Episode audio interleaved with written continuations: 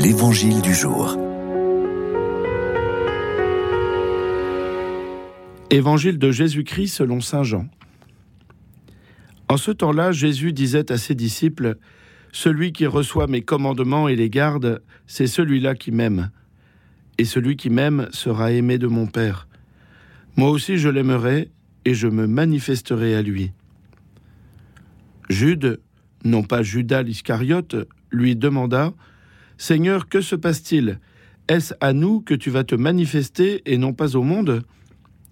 Jésus lui répondit, Si quelqu'un m'aime, il gardera ma parole.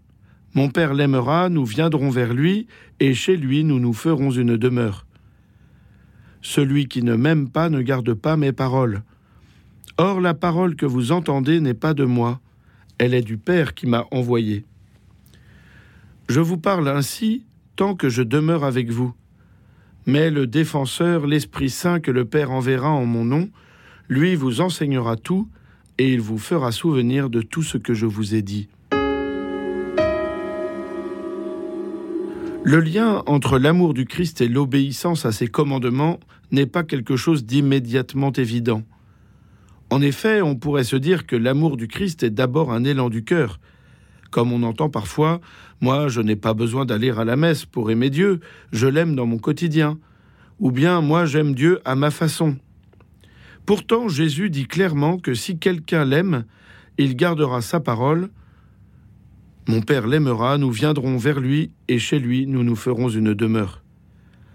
C'est donc à la façon de Jésus, et non pas à notre façon, qu'il nous faut l'aimer.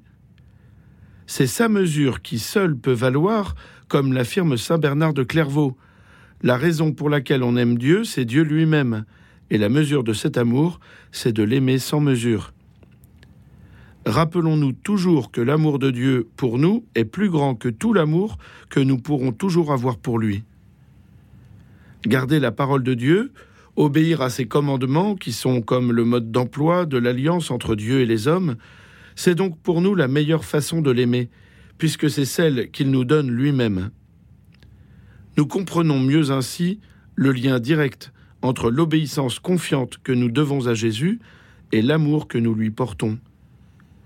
Puisse l'Esprit Saint nous encourager dans la voie d'une joyeuse et confiante obéissance à Dieu.